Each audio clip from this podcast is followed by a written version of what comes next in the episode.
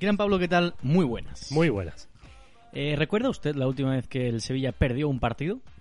Pues no, pero tuvo que ser bastante antes del confinamiento. ¿Qué hacía usted el domingo 9 de febrero? Pues supongo que verá al Sevilla.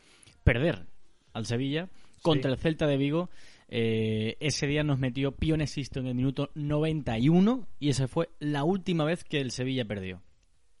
Pues sí, pues sí, hace bastante tiempo. El Sevilla eh, es una máquina imbatible prácticamente. Bueno, nunca se puede decir que, el Sevilla es una máquina imbatible, pero eh, la última vez que perdió fue contra el Celta de Vigo en el 91 y la penúltima contra el Real Madrid en el Bernabéu. Es decir, que es que el Sevilla eh, es una auténtica máquina este equipo. ¿Está contento usted con los resultados de su equipo? Pues sí, mira, desde la temporada pasada estamos diciendo que el Sevilla es un equipo muy fiable tanto defensiva como ofensivamente, porque es un equipo que eh, suele meter al menos un gol en todos los partidos y, por otra parte, porque hace bastantes partidos que, el Sevilla no deja de meter un gol y por otra parte es un equipo que recibe muy pocos goles y esa fortaleza defensiva cada vez la, la está perfeccionando más. Ya eh, bueno, pues no solo recibe pocos goles, es que los equipos contrarios mm, les cuesta mucho trabajo hacerle una ocasión clara al Sevilla. Estamos grabando este partido, este partido, este podcast en referencia al partido 0-1-1 eh, contra el Barcelona y estamos en el último día de mercado. Sí. Cuando la gente lo oiga, quizás ya ha pasado el mercado y ya sabe todo lo que ha ocurrido, pero este último día de mercado está siendo muy movidito en el Sevilla. Eh, ya se han ido Brian Hill, ya se ha ido Alejandro Pozo y ya se ha ido Roque Mesa cuando estamos eh, nosotros eh, grabando. Ah, ¿ya, se ha confirmado la rescisión de Roque Mesa? Sí, Roque Mesa ha rescindido su contrato y ha firmado tres años por el Real Valladolid. Muy bien, muy buena noticia. Para Roque Mesa. Y para el Sevilla, y supongo que para el Valladolid también. Sí, sí, no, no. Roque Mesa la verdad que puede hacer una gran actuación en el, en el Real Valladolid, creo yo, ¿eh? puede, puede ser interesante. Y el Sevilla a día de hoy lo único que ha hecho es fichar a Usama Idrisi, 24 años, viene del AZ Alkmaar y juega por la selección de Marruecos. Un extremo que le llaman eh, el Robén eh, marroquí, yo prefiero esto, eh, intentar escapar de estos calificativos. si se parece... Es mucho mejor, es mucho mejor eso. Si se parece a la bota derecha de Robén, ya estoy contento. Eh, si es cierto que es como Robén, imagina, imagínese Gran Pablo. Sí, pero vamos a, verlo en el campo y a, efectivamente a, evitar eh, eh, compararlo con, con, otros jugadores porque normalmente no llegan a las expectativas. El tema es que el, por ser el último día del mercado de fichajes, estamos disfrutando poco del empate contra el Barcelona. Y yo creo que es cierto que la sensación fue que, que salieron vivos el Barcelona de su campo, pero también ser realistas, y es que eh, dejar al Barcelona vivo en su campo es una enorme noticia para cualquier equipo de la faz de esta tierra. Es que el Bayern de Múnich deja vivo al Barcelona en su estadio y es una buena noticia para el Bayern de Múnich. Es que el Real Madrid, o sea, si lo de ayer llega a ser, en lugar de un Barcelona-Sevilla, eh, un clásico y el Madrid le juega al Barcelona durante todo el partido, le juega y lo deja en 1-1 la cosa y lo deja vivo al Barcelona, sería una buena noticia para el madridismo y posiblemente España entera, o, si fuese Atlético Madrid, estaría diciendo, bueno, esta gente es candidata al título. No estoy diciendo que el Sevilla deba serlo, puede que lo sea, pero no debe serlo, que creo que son cosas completamente distintas. Creo que el verbo matiza mucho eh, lo que es y lo que no es. Creo que el Sevilla puede ser candidato a un título importante esta temporada, pero no debe serlo. Creo que el Sevilla, eh, si acaso el año que viene o dentro de dos, pero no ya. Creo que eh, falta. por, Qué? Pues, pues porque creo que eh, el aficionado le puede exigir al Sevilla de cara al año que viene meterse en Champions, pero no le puede exigir ganar la liga. Es decir, si el Sevilla no gana, bueno, pues, eh, pero es que esa es la diferencia entre poder ser y deber ser. Yo puedo ser campeón de liga, por supuesto. También el Real, el, Getafe puede ser campeón de liga, pero el Getafe no debe ser campeón de liga. Ahí es donde voy. Entonces. No tiene eh, la obligación. No tiene la obligación. no tiene la presión de tener Si no gana, no pasa nada. Si no gana, no pasa nada. Pero creo que también es cierto que el sevillismo tiene que disfrutar como se merece esta victoria. Vamos a hablar del mercado de fichajes, solo debe hacer una pregunta para que responda muy brevemente, porque mañana, una vez finalizado el mercado de fichajes, haremos un podcast en relación al mercado de fichajes para los premiums. Pero quiero que me diga usted qué le falta al Sevilla y qué salidas y llegadas, eh, eh, qué, qué llegadas espera usted para este último día del mercado de fichaje. Eh, justo antes de empezar a, grabar este podcast, a encender la máquina podcastera, eh, se ha relacionado a Joshua King, delantero del Bournemouth, con el Sevilla. Se hablaba de que había un delantero ahí tapado, además de William José, que también ha salido en las últimas horas. Joshua King es un poco raro, ¿no? Porque la gente que escuche el podcast esta noche, eh, pues sabrá o no sabrá lo que pasa. Pero la gente que lo escucha a partir de mañana ya sabe definitivamente qué ha ocurrido, si el Sevilla ha traído a Joshua King, a William José. Pero bueno, también es cierto que este viaje temporal que hará el oyente es divertido. Bueno, sí. Eh, mira, eh, vamos a hablar en este momento de la tarde. Estamos. Sí, Complicado que la hablemos a. A media tarde. Sevillista de mañana. Estamos a media tarde y a media tarde eh, mm, se ha dado un movimiento un poco extraño y es la sesión de pozo. Ya veremos mm, eh, por qué se ha producido esa sesión de pozo, pero en principio teníamos eh, a un lateral derecho titular como es Nava y una alternativa joven para suplir aquellos momentos en los que Nava no pudiera estar o necesitara descanso. Con la sesión de Pozo eh, nos hemos quedado sin lateral derecho específico suplente. Bueno, tenemos una alternativa en relativa en, en, la plantilla porque podemos hablar de la posibilidad de que Conde transitoriamente juegue de lateral derecho pero claro eso es debilitar el centro de la defensa que está muy consolidado ¿cuál sería la posibilidad? que Aleix Vidal pudiera jugar de, de lateral derecho o que el Sevilla tornara a un a una defensa de tres, en la que ya en lugar de, de, lateral derecho podría jugar un carrilero y esa labor de carrilero quizá la puede hacer eh, Ocampo. Pero en principio eh, no es la eh, no es un sistema muy utilizado por Lopetegui esa, ese de defensa de tres. Entonces parece un poco extraño la salida de, de Pozo cuando además Pozo está ocupando una plaza de canterano. Plaza de canterano que en la plantilla o la ocupa otro canterano o se tiene que quedar vacante. Por lo menos en la, en la lista eh, de Champion. Esa, ese movimiento no lo he entendido, porque el movimiento de, de Brian, bueno, pues eh, eh, se incorpora a Idrisi, es posible que, que, Brian tenga muchas menos oportunidades y que, y que sea más factible darle salida. Pero en este momento, a esta hora de la tarde, yo la de Pozo no logro entenderlo Sin a opción de compra, haya alguna sorpresa. ninguna de las sesiones tenía opción de compra.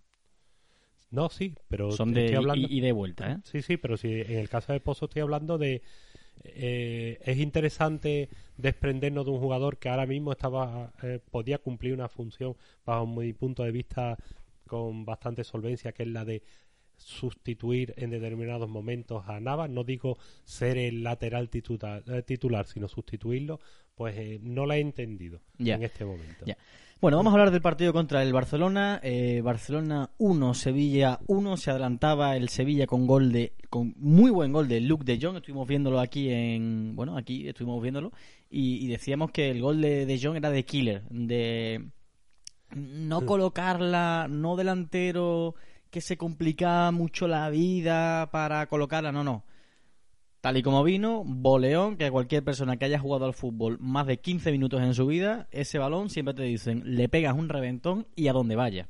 Y que el que quiera que se ponga adelante. Gol de De que el balón no iba ni colocado, o sea, fue a lo que fue, pero para adentro. Eso es de ser un killer, de complicarte poquito la vida. Me pareció además que Conde pues eh, hace un buen salto, queda muerta el baloncito para de Jong. La pena, pues el fallo de Jesús Navas, que llegaba muy limitado a ese corte de balón y al final se lo deja en bandeja para que Filipe Coutinho, eh, a placer completamente, empujase el balón hacia el fondo de las mallas. 1-1, pero un Sevilla que nos gustó muchísimo. Eh, yo lo decía en el minuto 45, yo me siento mm, muy bien con este partido, acabe como acabe. cuando ya llevábamos 15 minutos de la segunda parte dije, me está sorprendiendo mucho el Sevilla porque es que me está encantando, acabe como acabe esto. Y en el 85, antes del descuento, dije, este equipo me fascina, acabe como acabe esto. Y acabó en empate. Pero no acabó en empate, o sea, no fue un empate del Sevilla de años anteriores de eh, meto un gol, mm, nadie sabe muy bien cómo ha llegado ese gol, pero el resto de los 80 minutos me los pego en mi área con el autobús atrás y el Barcelona un balón y otro y otro y otro y otro, meten un gol y otro y otro y otro y en un partido antológico del portero sacamos un empate, rascamos algo del Camp Nou. No es que el Sevilla se deja algo en el Camp Nou, pero le propone muchísimo al Barcelona. Tanto es así que lo asfixió eh, por supuesto, de forma literal, no, literal, eh, pero enérgicamente el Barça estaba muerto porque el Sevilla lo movió y eso es un buen síntoma. Se habla, nada, es que el, el Barcelona llevaba tres partidos, bueno, es que el Sevilla lleva más partidos y tiene más carga de partidos. Se habló, por supuesto, que si quiere tratar usted lo del penalti, que yo creo que tiene poco tratamiento, ¿no? Eh, se le ha dado mucha mucha bola, yo creo que es algo bastante claro, ¿no? O sea, Dio Carlos toca el balón y, cuando tocas el balón, pues no hay penalti, no hay falta. No se dudó en pitarlo, tampoco el jugador que se vio damnificado por esa acción, Leo Messi, tampoco dijo nada ni, ni lo protestó. Entonces, creo que tiene poco debate. Si usted quiere tocarlo, de acuerdo, pero el Sevilla es que propuso muchísimo en el Camp Nou y creo que eso es una, una magnífica noticia.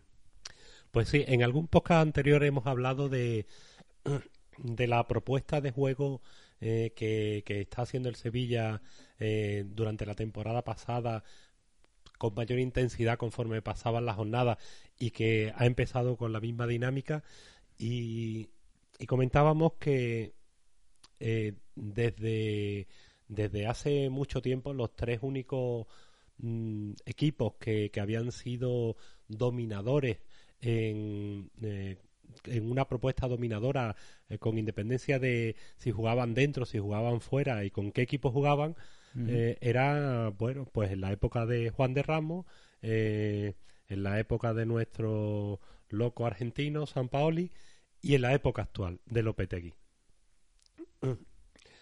Tú me comentabas, estábamos hablando de la obligatoriedad o no de postularse como candidato al título. Bueno, realmente cuando tú te fijas unas metas altas, metas altas pero con cierto viso de, ser posible, pues te, estás creando la, eh, la obligatoriedad de, de, caminar en ese sentido. Claro, cuando la meta es excesivamente alta, te crea una ansiedad que, no la puedes gestionar. En este caso, si el Sevilla se autoconvence de que puede ser un equipo que opte al título, no quiere decir que tenga la obligación de ganarlo, eh, tendrá una actitud eh, de ir a por todos los partidos e ir a ganar a cualquier rival en cualquier campo. Eso conllevará, como se está dando en estos primeros partidos, que cuando juegas contra el Cádiz vas a ganar al Cádiz eh, porque no, no vas a conformarte con un empate a un jugando fuera de casa, vas a ir a por el Levante y cuando te planteas ir al Nou Camp no vas a hacerlo como un equipo apocado, un equipo menor, un equipo que lo que va a intentar es lanzarte cuatro contra y hagas aparte atrás y si sale, salió. Sino que el Sevilla eh, debe de hacer mm, lo que hizo eh, en el Nou Camp y es, bueno, pues intentar imponer tu sistema de juego. No acoplarte a, cómo contrarrestar al contrario, sino imponer tu, ritmo y tu propuesta de juego. Y realmente el Sevilla ayer pudo perder, pudo ganar, al final empató, pero hizo una propuesta de juego de mm, yo estoy aquí y estos son mis jugadores y juego de esta manera y bueno, pues intenta vencerme con tus armas, pero yo muestro las mías.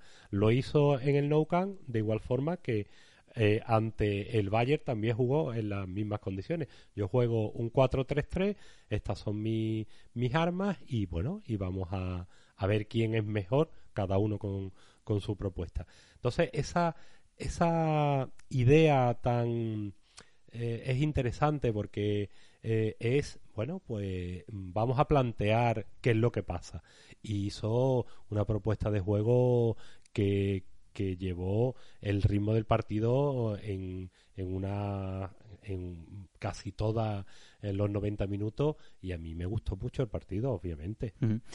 Sí pero eh, lo que quería decir era que si el Sevilla llega al final de liga como tercero con opciones y tal que sea como la liga 2007 oye estamos aquí pero no sea eh, en el sentido de mm, deberíamos estar más arriba porque teníamos potencial, porque este era el último año que podríamos haber hecho algo. Bueno, es que mm, si somos realistas, es que no hace 15 años te, dicen esto, es que hace 3 años te dicen esto. 3 años que ya teníamos por aquel entonces 5 UEFAs que se utiliza mucho como tarjeta de presentación eh, a nivel temporal para un sevillista. Cuando ya teníamos, cuando ya éramos el Sevilla de los títulos, hace tres años te decían que un hombre llamado y mal reputado Joel Lopetegui va a estar liderando un grupo como este, mm, compitiéndole al Bayern, compitiéndole al Inter, al Manchester United, con presupuestos que cuadriplican el tuyo, eh, jugándole de tú a tú, proponiéndole al Barça. Yo creo que si te dicen eso, tú primero no te lo crees, desoyes lo que te han dicho y sigues tu camino. Pero cuando ves que es cierto, creo que es momento más de disfrutarlo que de pensar dónde debemos estar cuando sea mayo. Cuando sea mayo ya veremos dónde estamos. Y esto no es conformista. Esto es eh, disfrutar el momento. Pero dicho esto, el Sevilla... mira, eh, te voy a resumir eh, la idea en, en una sola frase. El fracaso de esta temporada eh, no está en no conseguirlo, sino en no intentarlo. O sea, lo, pero bueno, lo podremos conseguir. Nadie ha dicho, o sea, es que ningún sevillista ha dicho, señores, señores, nosotros a pasar de fase de grupos de la Champions, a quedar cuarto y a no molestar a nadie. No, no, el, sevillista ha dicho, a por todas. Mm. Pero ojo, no nos confundamos, que a por todas puede ser quedarte en cuartos contra un todopoderosísimo mm. Manchester City y quedar cuarto en liga con 10 puntos sobre el quinto y te lo firmo ahora mismo, ¿eh? Verá, eh, Koundé ayer eh, le hicieron una entrevista. Bueno, no te lo firmo, pero estaría contento. Vale. Koundé ayer le hicieron una entrevista, hizo unas declaraciones en las que dijo que estaba frustrado porque podían haber ganado. Por supuesto, yo también. Esa, eh, el autoconformismo consiste en decir, uy, hemos empatado, es lo máximo que podemos hacer. O sea, realmente tú, tú te tienes que plantear grandes metas. Y después, si no llegas, si el hecho de aproximarte a esa gran meta ya es un gran triunfo. no, no, no, pero es que, es que, es que no, es que no, no estás viendo mi punto. O sea, mi punto no es que yo esté siendo conformista. Mi punto es el siguiente. Yo me presento a una oposición y mi objetivo es ser elegido, o sea, pasar el corte, pasar el examen, tener un puesto de trabajo. Si yo no quedo el número uno de la oposición, yo no me puedo ir triste. Por supuesto. Porque yo he aprobado, yo tengo el trabajo, yo he llegado a la meta, he hecho lo que he querido. ya, pero es que no he quedado el número uno. Bueno, ya, pero es que hay muchísima gente que a lo mejor lleva siete años más que tú preparando el examen. Pues esto es lo mismo, ¿no? Es que no he ganado la liga, es que no he llegado a semi de Champions, es que no he hecho en Copa del Rey un torneo impresionante, impecable. Ya, pero ¿cómo ha quedado usted en liga? No, tercero. ¿Y en qué ronda ha caído de Champions? Mm, ¿En cuarto? ¿Contra quién? Contra, ponte, contra el Liverpool. Bueno, pero es que usted es el Sevilla Fútbol Club, es que no es, o sea, es que no es el Bayern de Múnich. O sea, si el Bayern de Múnich se, se cae en cuartos y queda tercero en la Bundesliga, pues sí, eso es un fracaso. Pero nosotros, actualmente, no te digo yo dentro de cuatro años, actualmente es el Sevilla. Ya, pero es que teníamos plantilla para ser eh, primeros de liga. No, eso tampoco, no vayamos a confundir a la gente. El Sevilla no tiene plantilla para ser eh, campeón de liga puede tener un grupo humano preparado físicamente, pero por nombre, o sea, por, por nombre y carrera de nuestros futbolistas, no tenemos, o sea, no tenemos equipo para ser primeros de liga. Eso está el Real Madrid, el Barça y si acaso, si acaso, el Atlético Madrid. Pero es que el Atlético Madrid, el año que ganó la liga, eso fue un sorpresón, un sorpresón. El Sevilla aspira a dar una sorpresa igual. Y si gana la liga, nos debería sorprender muchísimo. No decir, Es que esto es lo normal, esto es lo que debería pasar porque tenemos un plantillón. Para nada, para nada. Eh, a eso voy, pero es que hay gente que se lo, está, eh, es que hay gente que se lo está creyendo. No, no. O sea, el Sevilla tiene una gran plantilla que puede optar a, a dar la sorpresa, pero dar la sorpresa siempre conlleva, en este caso, o sea, ser campeón de liga, eh, conlleva dos circunstancias. Una, hacerlo excepcionalmente y dos, que el nivel del Barcelona y del Real Madrid fundamentalmente no sea excepcional. Si el nivel del Barcelona o, el del Real Madrid o ambos es excepcional, es muy difícil ganar algo porque porque nosotros eh, podemos hacer una grandísima temporada y llegar a 80 y algo de puntos. Pero es que el Madrid y el Barcelona en una gran temporada están rondando los 90, 100 puntos. Entonces eh, se tienen que dar eh, dos variables. Nuestra grandísima temporada y que flaqueen los contrarios, en este caso. Bueno, eh, el año pasado, ¿con cuántos puntos? En la temporada, hace dos temporadas se ganó con 87 la liga y este año la liga se ha ganado con otros 87 puntos. O sea, Mm, no es que sea flaqueo, es que yo creo que se igualan también. Es que a lo mejor, lo escuché, fue un análisis que escuché hace dos semanas, es que a lo mejor se ha igualado todo un poquito a la baja. Un poquito a la baja. Bueno, oye, puede ser, no sé, no sé lo que nos deparará esta liga, ¿no? Pero de momento, bueno, ahí estamos, vamos a disfrutar también el momento. Lo primero que estoy viendo, mira, verás, eh, este año estoy viendo que la, el nivel medio de la liga está por debajo del de años anteriores. Por lo menos de momento, ¿eh? No sabemos lo que va a pasar, porque los equipos cogen velocidad de crucero dentro de mes y medio, dos meses. Pero de momento eh, había un elenco de equipos en primera división que podían ganarle cualquiera a cualquiera. Y, y no nos podía sorprender que, que el Getafe le ganara el año pasado al Barcelona o que le pusiera problemas el Granada. Este año estoy viendo que el nivel medio de los equipos ha bajado, de momento. Ya veremos. O sea, estamos, eh, nosotros estamos en la tercera jornada y, los, y, muchos equipos en la quinta jornada. Todavía queda un mundo para, para empezar a apreciar las cosas, pero de momento veo un poquito más bajo el nivel. También es cierto que en el día de hoy van a cambiar considerablemente algunas de las plantillas. Bueno. Mm.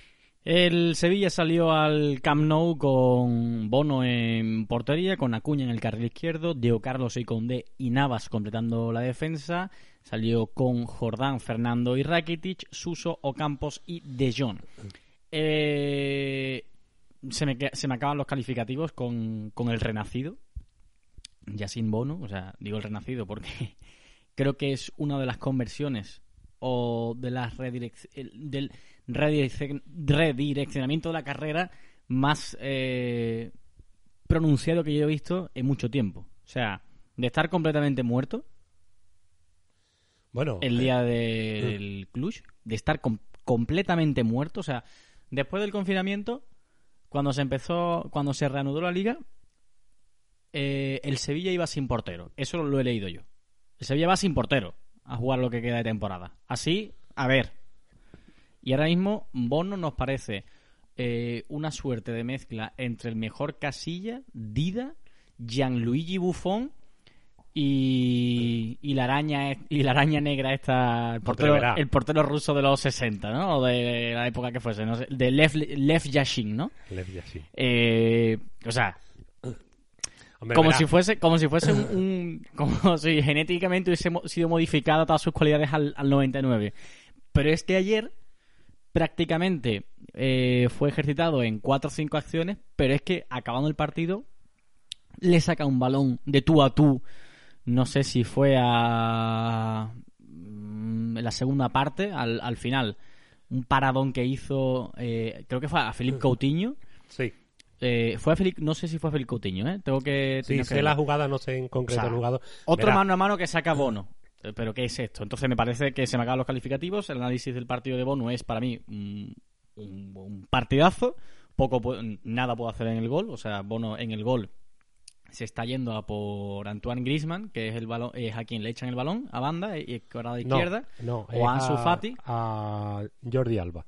A Jordi Alba, bueno, se va hacia él para tapar hueco y le cambian completamente la dirección, el rumbo del balón y nada, a, a placer. Es que contra eso no se puede hacer nada. El resto del partido. Vamos, sé que es a Jordi Alba porque es la jugada preferida del Barcelona, en balón en profundidad por encima de, de Messi a Jordi Alba. verá, eh, en, el mundo del fútbol pasamos del yin al yang en, en cinco segundos. Eh, ni antes era tan mal portero, ni ahora es el mejor portero del mundo, evidentemente. Mm, Bono tiene unas características que eh, muy positivas en relación a las condiciones defensivas del Sevilla. Es un equipo, es un jugador que va bien por alto, es un jugador que es rápido y presto en las salidas y que tapa muchos huecos, eh, tiene mm, relativa agilidad y buen juego con los pies. Esas características hacen que, eh, que tanto el sistema defensivo actúe con mayor fiabilidad, siempre puede mirar al portero eh, para desahogar la jugada, como al contrario, las características de la defensa favorecen mucho a Bono. Eh, no encaja también, aun siendo también un gran portero, no encajan también las características de Baslik como de Bono en concreto. Bueno, todo el mundo tiene fallos en esta vida y lo que pasa que los fallos de, de, los porteros son mucho más definitivos que el del delantero centro o incluso el del central. Contra el Levante, eh, Diego Carlos tuvo un fallo muy grosero que al intentar controlar el balón o, o, o entregársela a un compañero se la dejó a un, a un delantero en los pies que, tuvo una ocasión que falló. Eh, la ocasión que falla el portero eh, suele ser definitiva eh, habitualmente. Pero me sigue pareciendo un muy buen portero. Creo que tenemos un par de muy buenos porteros en la plantilla y Bono realmente lo que sigue demostrando es lo que, ya en su momento hizo en el Girona. Sí, sí, sí, que está en un magnífico momento de forma, por supuesto. Mm, no creo que no deberíamos perder la memoria con Tomás Vaslich. no, no. Eso, también es cierto. lo que pasa quede, que quede dicho, o sea, creo que también tenemos un porterazo por si algún día le pasa algo a Bono, porque asumimos que, tiene la, titularidad del Sevilla pero las eh, características encajan un poco mejor y además eh, conforme vayan afinando el conocimiento portero-defensa, eh, cada vez la, cuestión irá sí, está, está trabajada. No, yo no veo desbarajuste entre portero y defensa, ¿eh? creo que se entienden a la perfección. Eh, ¿Qué tal Acuña? Pues mira, a mí me gustó. Acuña contra el Barcelona estuvo muy contenido a la hora de proyectarse al ataque. Es lógico, primero porque tiene que ir mejorando su condición física Segundo, porque tiene que ir mejorando su conocimiento de los mecanismos con los demás. Y porque, bueno, de alguna forma, eh, Acuña tenía que. El Barcelona podía generarle eh, muchas jugadas a sus espaldas si se iba.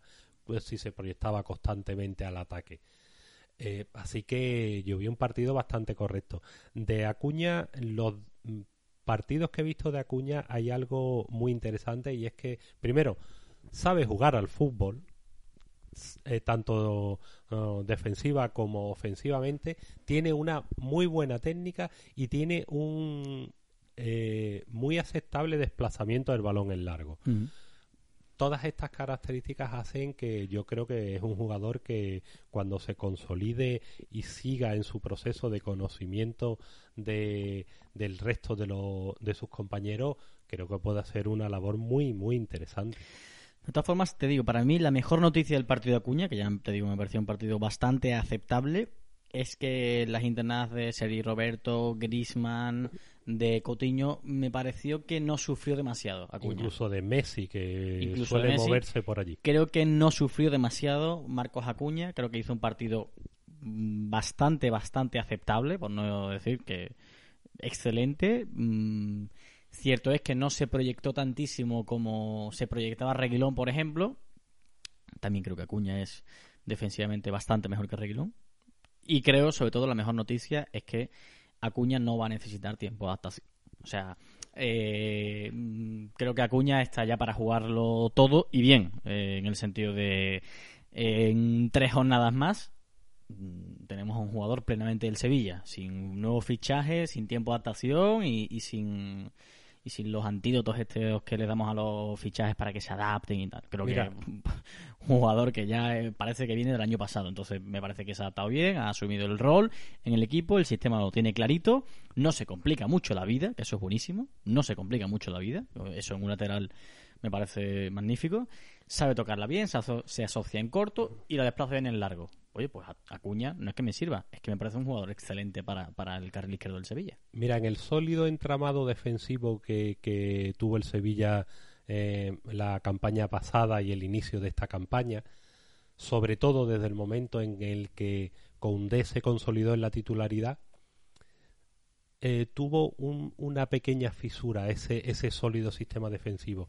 y eran los balones a la espalda de Reguilón a los que mm, en ocasiones no llegaba eh, Diego Carlos en su desplazamiento lateral. De hecho hubo más de un gol que fue eh, una descoordinación entre, recuerdo una falta, eh, que hubo una descoordinación entre Reguilón y Diego Carlos y algún balón a la espalda de Reguilón, algunos eh, balones a la espalda de, Reguilón que acabaron en gol. Parece que ese esa fisura se puede tapar con la presencia de Acuña. Mm, el, el, eje izquierdo del Sevilla, Diego Carlos eh, Acuña, bajo mi punto de vista, es más sólido que el que había cuando, cuando estaba eh, Diego Carlos con Reguilón. Y ofensivamente, bueno, ya veremos, es un jugador que, que creo que ofensivamente también puede dar mucho porque aparte de que tiene velocidad, eh, conduce bien el balón y tiene buena visión de juego y desplazamiento y elige bien las opciones ofensivas. Yo creo que, que a poco que se consolide lo puede hacer muy bien en la banda izquierda. Eh, muy bien, el partido de Navas supongo que también eh, por el por los mismos cerroteros, ¿no? O sea, pues sí, pues sí, eh, realmente eso que se puede interpretar como un fallo, que es ese balón que le manda Messi a, a Alba, es una jugada súper explotada por el, por el Barcelona y, que además le suele dar muy buenos resultados. En este caso, eh, Jesús está atento y, la mala suerte es que el corte de balón eh, no puede llegar a tener tanta precisión como para, para alejarlo de zona de peligro. Y bueno, y, y, y Coutinho, que, que también bien la jugada, pues entra y es el que eh, remata. Bueno, por cierto, creo que el mejor fichaje del Barcelona para este año es Philip Coutinho. ¿eh? Pues sí, yo pienso que es un buen jugador y que, y que en el Barcelona tiene sitio. ¿eh? No, no, que lo han recuperado del Bayern de Múnich y creo que es un jugador que, que, lo puede que puede aportarle muchísimo al Barcelona. ¿eh? Bueno, Coutinho es un jugador que no llega a Barcelona por no, no, no. dos duros, vamos, que ya le costó dinero en su momento. Sí, sí, sí, ya, ya, pero bueno, que al final eh, se tuvo que ir porque no convencía a nadie y que cuando ha vuelto, pues oye, pues parece que, que, está preparado para dar grandes alegrías al, al, Barcelona. El Barcelona también te digo, me parece un equipo, ya no lo sé, ya te queda la duda de si es porque el Sevilla está muy bien o porque está peor el Barcelona, pero contra las cuerdas en mucha fase del partido, el Sevilla muy dominador y al final el partido roto completamente el equipo para estar jugando en casa y para ser eh, la tercera la, tercera jornada de liga. Entonces no sé creo que, lo hizo bastante bien en ese sentido poner contra las cuerdas al Barça y, ser un equipo claramente dominador en muchas fases del partido. Eh, Gran Pablo te quiero preguntar por el titular de, la jornada. Mm, ¿cómo vio usted cómo asistió usted a, a la coronación de Jules Koundé bueno pues eh, Conde, eh, Conde hizo un partido excepcional. O sea, Conde, eh, si, si alguien no conocía a Conde, que ya es raro que, ningún, que algún eh, aficionado no lo conociera fuera de, de, Sevilla, lógicamente, bueno, pues ah, demostró que está creciendo a pasos agigantados, tanto defensivamente como ofensivamente. Y la pareja que hace con Diego Carlos, incluso el trío de eh, defensivo por el centro que es Condé, Diego Carlos, eh, Fernando, eh, dio muestras de ser inexpugnable la temporada pasada y en la competición europea mm, excepto Diego Carlos que tuvo algunos bueno algunos problemas. Creo que además no estaba en buenas condiciones físicas en ese tramo de la temporada, pero se está consolidando incluso con la incorporación de Goodell, se están incorporando y están haciendo un trío defensivo excepcional. Eh, escuché eh, durante el verano que, que, era un trío defensivo de equipo que optaba a, a ganar Champions y creo sinceramente que sí. O sea, la, la pareja Conde-Diego Carlos con, con las ayudas y con la incorporación de Fernando eh, pues pocos equipos en Europa tienen un, un tribote de esas características. También el partido de Diego Carlos, muy bueno. Eh, la buena noticia del Sevilla después de este mercado de fichajes es que se queda con ese trío. Pues Parecía que lo iban a desmantelar después de ganar la UEFA Europa League. Primero con Diego Carlos, después con Jules Condé, ambos por grandes cantidades de dinero. Al final, el equipo al que apuntaban eh, como el al que más le apetecía la dupla de, defensas. Al final, el Manchester City ha optado por otro central, en este caso eh, procedente del Benfica. Bueno, pues, eh, pues que mejor que mejor, ¿no? Nos lo podemos quedar un año más. Que al final eso también es lo que diferencia a equipos grandes o lo que te da el saltito. Permitirte un año no vender a tus estrellas. El Sevilla mm, no venía haciéndolo nunca y este año pues ha dicho, oye, me voy a quedar con mis estrellas. Ha conservado a todos los hombres importantes de la plantilla, salvo a Herbanega, que ya se sabía que se, que se iba a ir, pero al resto los ha mantenido. Ha mantenido a Diego Carlos, ha mantenido a Condé, ha mantenido a Fernando, a Ocampos, a Jordán, que también creo que es un hombre importante en la plantilla, ah, por supuesto a Navas. En fin, eh, el Sevilla dispuesto a, mantener este, este bloque, ¿no? Este, esta base del equipo. Eh, Fernando, un comentario. Eh, pues Fernando... Mm, yo creo que eh, está a nivel Liga Española posiblemente esté vamos podríamos incluirlo entre los dos o tres mejores mediocentros defensivos que hay en la Liga Española de cualquier equipo. Eh, bueno pues tenemos a Casemiro y poquito más que pueda llegar al nivel de Fernando. Es un jugador que que además está en un nivel de madurez que conoce perfectamente su sus fuertes y sus debilidades y que y tiene una capacidad táctica eh, excepcional que le hace estar en todo momento en, la mejor de, la, de los escenarios. Y además está empezando ya a proyectarse en ataque. Eh, bueno, pues si, si el Sevilla se siente sólido defensivamente, pues muy interesante ese aspecto. Yo creo que, que eh, ahora mismo a nivel del Sevilla es un jugador insustituible. ¿Y qué te pareció el partido de los compañeros? Sobre todo Jordán, que creo que es el de los jugadores más entonados también ayer en el Sevilla. Pues sí, está haciendo la, está asumiendo la función de, de lo que podríamos llamar un box to box. Tanto está eh, se faja defensivamente, pero está contribuyendo mucho a la generación de juego. Incluso está llegando al remate. Y bueno, es que en el partido de ayer, eh, mm, excepto algún caso que comentaremos, todos rayaron el sobresaliente, porque mm, quizá Rakiti estuvo un poco menos lucido, mm, es cierto que parece que el tono físico todavía que tiene no es el óptimo, pero hizo una gran labor tanto de destrucción como de construcción. Sí, ¿eh? Rakitic también hizo me pareció que es el mejor partido de Rakitic desde que está en el Sevilla de vuelta. Eh, creo que el partido de Rakitic, sobre todo sin balón, fue muy bueno. Recuperó varios balones que fueron muy importantes para la construcción de juego del equipo. Mantuvo al Barcelona a raya en el centro del campo. Es decir, creo que eh, el partido de Rakitic, bueno, es un partido memorable, pero creo que es un partido para estar eh, suficientemente satisfechos con él cierto que no estuvo al nivel de Jordán, que no estuvo al nivel de Fernando, pero es que eh, tiene de compañeros a, dos grandísimos mediocampistas. Es claro. que, es que Rakitic juega al lado con, dos grandísimos jugadores de fútbol que ya conocen el proyecto desde hace un año y que están al tono físico que requiere Julio Lopetegui. Eh, lo dice mucha gente en las redes sociales. Eh, Rakitic tiene que enterarse que no puede jugar con la tranquilidad con la que podía permitirse jugar en el Fútbol Club Barcelona. Es cierto bueno, poco a poco. Yo creo que el partido sin balón de Rakitic es muy bueno, también con balón. hace buenos controles, la toca rápido, cada vez la toca más rápido, cada vez retiene menos el balón, le cuesta menos soltar rápido como es lo que necesita el Sevilla y creo que fue el mejor partido de Rakitic desde que está en el Sevilla, que no quiere decir que fuese un partido muy bueno, que los dos partidos anteriores habían sido partidos eh, reguleros.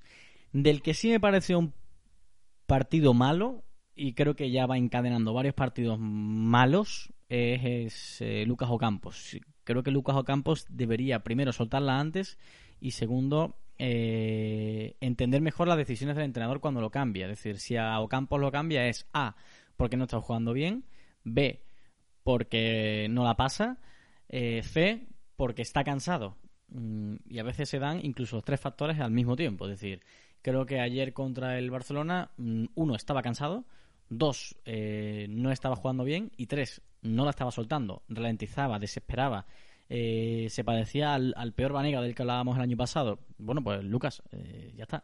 Te vas al banquillo y hace aspavientos y pone caras y tal. Es que eso no beneficia. No quiero decir que sea, pero Lucas, hay que estar un poco más dentro del grupo. Mm, la gente también tiene que jugar y no eres intocable. Creo que en el Sevilla hay pocos jugadores intocables y por no decirte que solo hay uno que se llama Jesús Navas, y, por motivos evidentes, ¿no? Pero es que tienes que entender también que hay otros jugadores que quieren jugar y creo que el Munir se lo merece muchísimo también y creo que Suso, del que ahora hablaremos también, pues eh, cada vez hace más méritos para ocupar plazas de extremos, entonces...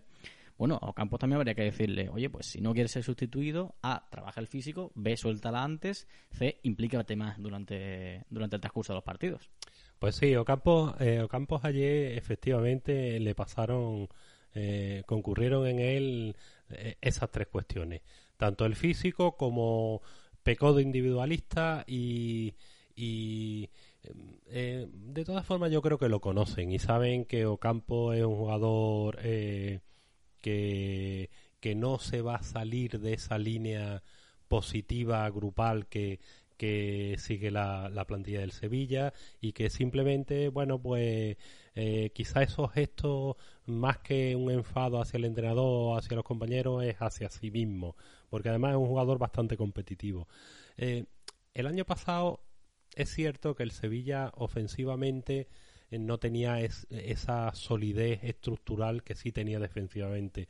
Y eso permitía que, que en determinados partidos, en muchos de los partidos, determinados jugadores hicieran como la guerra por su cuenta. Y Ocampo era uno de aquellos que hacía la guerra por su cuenta, pero salía bien, porque haciendo la guerra por su cuenta generó gran cantidad de ocasiones y metió bastantes goles. Pero este año el Sevilla eh, ya se está también consolidando ofensivamente. Y el juego eh, ofensivo ya el centro del campo es mucho más coral. Ya no depende de un solo jugador de forma eh, bastante importante como es el caso de Vanega. Ya los tres van jugando eh, a organizar de forma coherente el juego y de forma repartida entre ellos. Y de igual forma va a pasar con la delantera y Ocampo tiene que cambiar el chip y saber que cuando tenga claro que es el que tiene que finalizar la jugada, la finalice y cuando la mejor opción sea pasarle a un compañero tendrá que hacerlo. Tiene que levantar la cabeza y, no pensar solo que juega con Jesús Nava y que el resto de los jugadores no, no parece que no son de su equipo y que él tiene que acabar si, o no se o se la paso a Jesús Nava o, tengo que acabar yo. Pero creo que igual que en el caso de Rakiti o en el caso de Acuña, eh, creo que eh, Ocampo se va a adaptar a las nuevas circunstancias y lo que va a hacer que potencie mucho su juego. Creo que no es un aspecto eh, muy difícil de conseguir. ¿Qué te pareció el partido de Suso? También creo que uno de el, mejor Suso de lo que llevamos de temporada. Si bien teníamos un Suso apagado, lo vi entonado, lo vi bien, lo vi dentro del partido y me gustó el gaditano.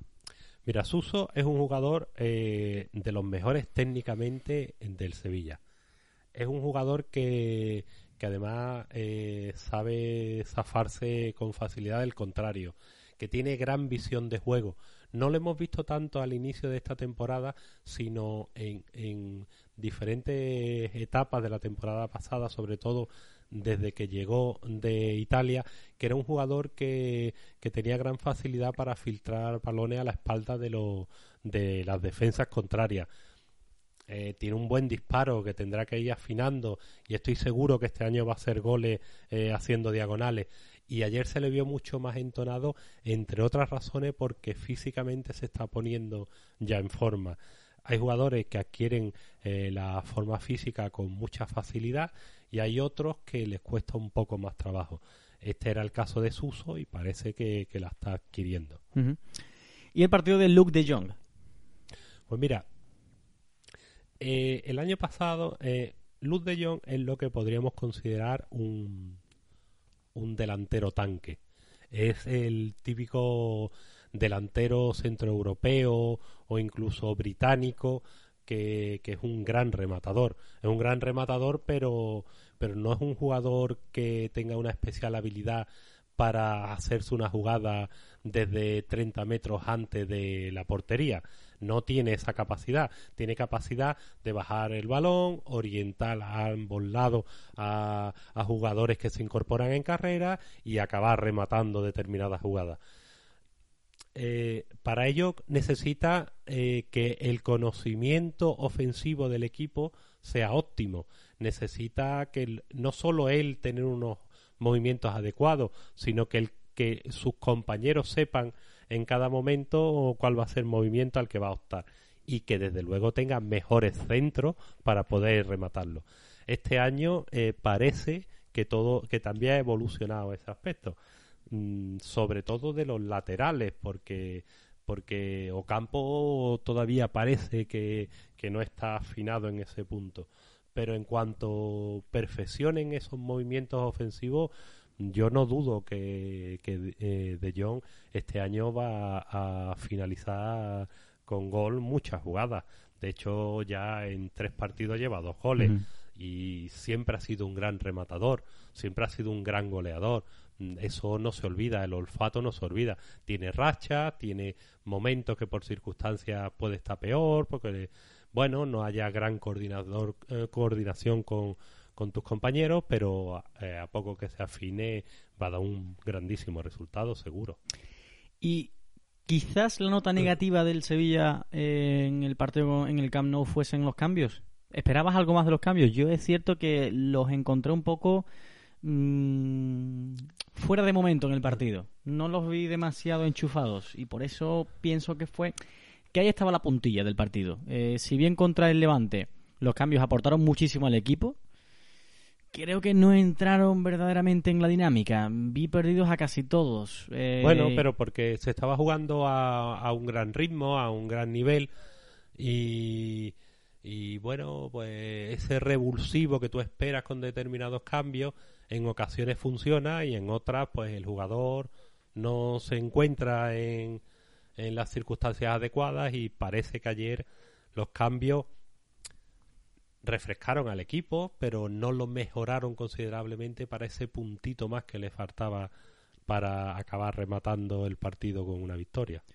Bueno, Gran Pablo, pues eh, vamos a dejarlo por aquí porque además tenemos que esperar noticias de lo que ocurra en el mercado de fichajes. Mm, ya no vamos a hablar más. Lo vamos a despedir hasta mañana, que hablaremos de los fichajes, de la gente que se ha ido y ha venido al Sevilla desde que abrió el mercado. No hablaremos de Suso, pero haremos una valoración desde que el Sevilla compró a Suso, es decir, de todo lo que ha venido después, que, son grandes y muy buenos jugadores. Y esperamos que sean más en las últimas horas. Esperamos que no se vayan grandes nombres de la plantilla del Sevilla y que al menos mantenga la base el equipo para hacer grandes cosas este año. Así que gracias y nos vemos mañana. Estupendo, pues hasta mañana.